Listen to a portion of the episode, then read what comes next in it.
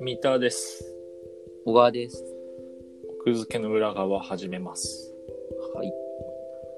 なんか、作家の話をしたいんですか そうね。作家で、なんか、先月ぐらいに、うん。えっ、と、カイドタケル全読み直しキャンペーンの話したじゃん。うして、してたね。 ん。よく読めるね。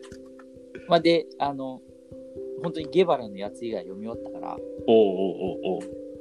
次なる作家の再読始めようかなと思って。サイドキャンペーン。そうそうそうそう。それどういうモチベーションなのどういうもち、えっ、と、だから読みたいなと思ってた。ああ。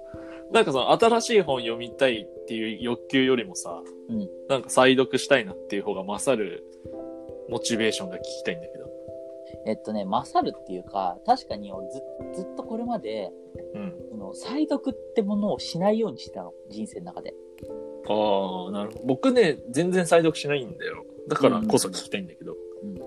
そうだから心境の変化っていうかずーっと再読しないでっていうのは、そのまあ、読める本の数が限られてるから、そうだよね。うんそうでもし特にその小説とかだったら一度読んだものを読むよりもとにかく新しいものをたくさん読もう。そうだね。まあ僕、今もそうだな、どちらかというと。うんうん、っていうふうに思ってたんだけど、うんまあ、ただそのなんていうか死ぬまでに何冊みたいに、うんもう考えなくていいかなっていう。なるほどね。うん解き放たれたのね、呪縛からそ。うそうそうでなんか結構思ったのがその新しい本を読みたい時ってもちろん我々ってさ俺俺らは俺は今までさずっと新しい本ばっか読んでたじゃん。うん。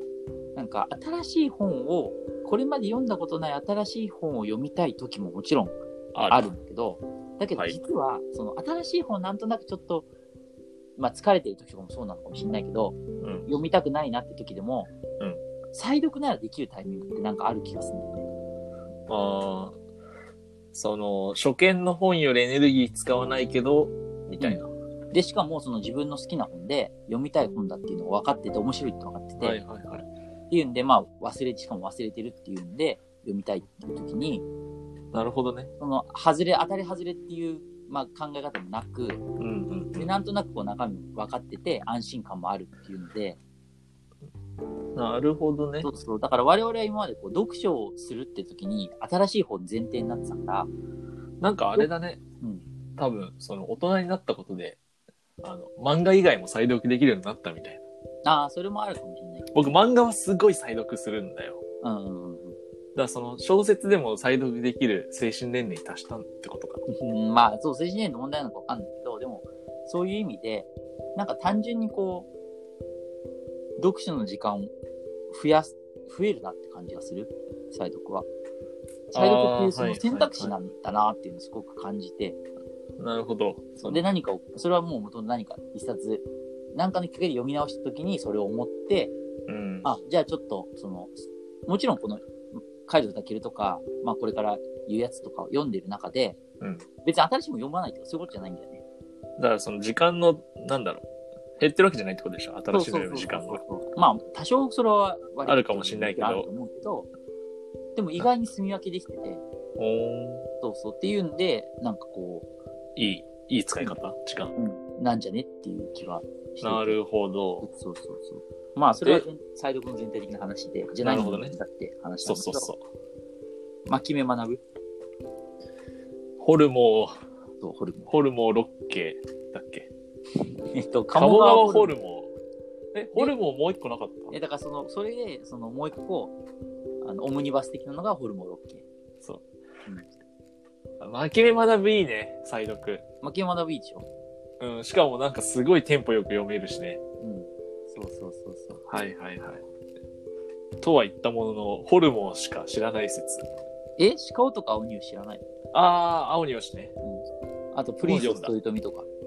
プリンセスと豊臣読んでないよ、僕。ああ、そうなうのん。だからマジで多分、ホルモンと鹿男かな、うーんえっあとと、結構、佳作目の作者だから、うんデビューして多分15、6年経ってるんだけど、うん、まあ、そこまで多くなくて、だよね。なんかそんな、トヨ、プリンセス、トヨトミナとなんか一個長いの出してなかったっけいや、えっと、その後もまあ、ちょこちょこ出してなんあの、偉大なるシュララブンとか、ああ、はいはいはいはい。あとトッピンパラリのプータローとか、うん。あとバベル旧作、この前ドラマ化したけど、ああ、それだ。バベル。あったね。あと、あの、五条出立っていう、あの、短編集とか、まあだから、年に1、2冊ぐらいのイメージで出してて、なるほどそ。うそうそうそう。まあ、あとエッセイがいろいろ書いてるけど、まあ、ちょっとエッセイは置いといて小説を読み、読んでるんだけど、うんうんで、なんか、えっとね、すごいわかりやすい、やっぱり、牧山学の読んだことある人も多いと思うけど、うん結構その、高等無形な世界を描くんだけど、うん。それは別にサイエンスフィクションとかそういうことじゃなくて、うんその一応こう、日本の歴史とか、その地域の歴史に結びついたうん。ホラーを含んだよね。なんか、そういうイメージはある。てか、鹿男とかね。あれは奈良の話だったそようね。、鹿尾とか鬼吉は、まあ、えっと、大学の、に大学で研究者やってた人が、いきなりこう、奈良の女子校で先生をすることになって、うん。 それでいきなりこう、鹿から話しかけられて、そう、そうだったわ。そうで、えっと、まあ、世界を救うために、三角っていうすごく大事なものを取り戻してくれ、そうだ、あなんかそうだ。そういう感じで、そういう奮闘するみたいなうん。感じなんだけど、まあだからそういうその、ただその、三角っていうのは、要はだから、卑弥呼の時代から面々と続うん。く歴史的なもので、うん。で、そのこう、歴史的な事実みたいな。うん。うんだから要はだから、あの、卑弥呼はこう、邪馬台国は奈良説でき、奈良説と、あとはあの、九州説九州説ってあるけど、まあその辺の話とも絡めつつ、壮大なコラを吹いて、まあ、あの、フィクションに仕立て上げてるみたいな。うん。なんか、頭いいよね。いや、本当にね、兄弟法学部。 兄弟法学部っぷりが発揮いかんなく発揮されてるね。そうそうそうそうそう。で鴨川ホルモンとかも、本当にだからその、歴史と絡めて、だからホルモロッケとか特にその面が強いから、うん。うん、面白いんだけど。まあ、君はだね。でね、その、本当脇間の鴨川ホルモンとかデビューした時とかって、うん。ね、2006 6年。年とか7年とかなんだよ。うん。だから、我々まださ、中学生とか、そう確かにそうだ高ね。校生、まあ高校生なってないぐらい。高校生になってないと思う。中1とか中2じゃない、そうそう。だから、こう、何にも分かってない中読んでたから、うん。結構歴史のところとか今やは、ねそうそうそう、ざーって読み飛ばしてたんだよね。なんか、設定、ただの設定ぐらいの。そうそうそ感じかう。なで、しかも、その、ホラーが歴史と結びついてるっていうのが分からなくても、うん、まあ別に、面白く読めちそゃう。のフィクションの世界としてたただ読めるから面白く。うん。そう、だけど、その、最近読み直してすごく気づくのは、いや、こうやって歴史と結びつけてたんかすごっみたいな。あ、それすごいなんか、再読、再読の価値ありみたいなそうそうそうそうそう。感じに思うね。うん確かに。だからその辺でこう、再読の価値がわかるっていうのと、あと、その、鹿とか鬼を知って、うんまあ、これ個別の作品の話だけど、うんえっとめちゃめちゃ坊ちゃんを下敷きにしてるんだよね。そうなのそう。そうなのそ全然分かってなかったわ、それ。そうなんだ。いきなり東から西の学校に飛ばされて、女の子、そっか、出てくるか。いや、別に、あの、女の子は関係ない。えっと関係ない。それで、飛ばさあの、序盤のストーリーがもう完全に坊ちゃんの下敷きになってて、うん。で、えっと、飛んでき、その飛ばされて、でそれでこう、あの、生徒から、うんその街で自分がやった行動とかを黒板に書かれて切れるみたいなはいはい。やりとりとかも完全にもう坊ちゃんと全く一緒。そうなんだ。うん、で、しかも、その、マドンナとか出てきたりとか、そうそうか。その辺の、あとまあ、だからその、同僚の先生とかは完全に、あ、この人を下敷きにしてるなとか。インテリがニヤニヤしながら読むやつでしょ。いや、でも坊ちゃんだろうな。いや、でも、坊ちゃん。うんそうかの俺が鹿とかの入試を読んだ時は、坊ちゃんをまだ読んだことがなかったんだよね。そうね。僕も多分、読んでない状態で読んだな。だからそれで読んで、まあ、単単純にその物語として普通に面白く読んだわけ。うんだけど今読み直した時に、え、これ全部前半坊ちゃん下敷きにしてるじゃん。オマージュじゃん。まあそれ気づきながら読めるのなんかすげえ楽しそうん、でもね、そのもう知ってたらもう気づきどころか全く一緒だから。 う。でもさ、坊っちゃんを読んだ時にさうん、鹿男青鬼しがさ、頭には浮かんでこないのがなんかさ、えーっとね、そう、鹿とか青によしから坊っちゃんまでの間が長かったから。あー続けて読んだら気づけるか。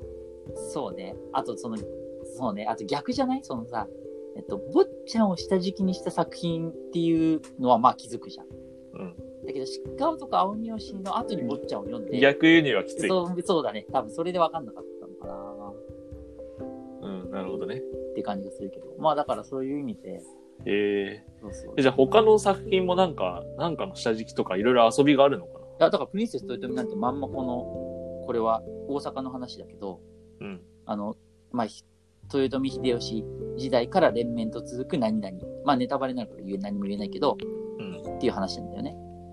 うん。そう、だから、で、あとその、登場、登場する話としては、だから、同じ建築家が作ってる何々とか、そうはいいはうい小ネタチックの設定みたいなの出てくるから、なるほど。当時の自分多分読み飛ばしてたと思うけど、今は結構読めるからさ。へえ。いいチョイスしたね。まあ単純に好きだから選んだら、たまたま。そういうのが。だから、それって多分、その別に今いいチョイスだっていた言ったけど、全部どの人を読んでも、なんか発見はあるるってそこうそとうね。そうそう。だから偶然、牧山学を読んで、歴史とのつながりみたいなのが見えてきたけど、うんでもそれって多分、どの本でも再読したときに、発見はある。そう、絶対あると思うから、まあそれは別になるほいいチョイスとかじゃなくて、単純うんうんうにん好きなものを選んだ方がいいっていう感じがするよね。ど。なるほどね。再読か。やっぱ、村上龍かな。再読するなら。い村上龍ね。はい。や、今こそ再読しないと。あれもう、高校、第一ぐらいで読んだ時は、なんかもう、ぐちゃぐちゃな印象しかないから。そうね、ぐちゃぐちゃな印象しかない。そうね。でしょ今読んだらもうちょっとぐちゃぐちゃが、なんか、紐解ける。もうちょっと紐解けるんじゃなかろうか。確かに。コインロッカーベイビーズとかもぐちゃぐちゃだって記憶しかないい。やいや、でも、すごかったっていう、そう凄まじいインスピレーションだけ残ってる頭に。はいはいはい。そう、はいコインドッカイビービーズこそ読みたいな。じゃあデビュー作からいけば。デビュー作は、えっ、と、あれね。えっ、と、透明ね透明ね。うそうね。あれこそもうわかわかんないけどね、 僕、あんまり。まあ、コインドッカーの方が、なんか、記憶にある、ちゃんと。なるほど。まあ、君学ぶもね、そっか。僕でも、読んだことないやつ読みたいな、でも、プリンセス豊臣とか。あ、あのあのあのそうね。一番おすすめなのはでもプリンセス豊臣かね、その読んでないっていう中だったら。あ、そうなんだ。そうそうそう。まあ初期の割と傑作かな。はいはい。知なんか鴨が川、鴨川ホルモンとか、青に鹿男はさ、うんなんかこう、あれじゃん。一応そのコメディ感が強いじゃん。うん。なんかプリンセスと豊臣はしっとり感ある。ああ、そうそう、まさにそう、まさにそう。なんか、そういうイメージだけだけど。あそれはでも合ってる。ドタバタ感はやっぱ少ない。はいはい。うじゃあそれでちょっとあれ、一皮抜けたのかなもしかして。作家としても。いや、どうかな。いや、そうでもまないあそれは、うん、その筆致なんじゃない選んだ筆致なんだけどね。なるほど。ということで、ぜひ、はい。あなたの好きな再読をしてみてくださいという話。はい。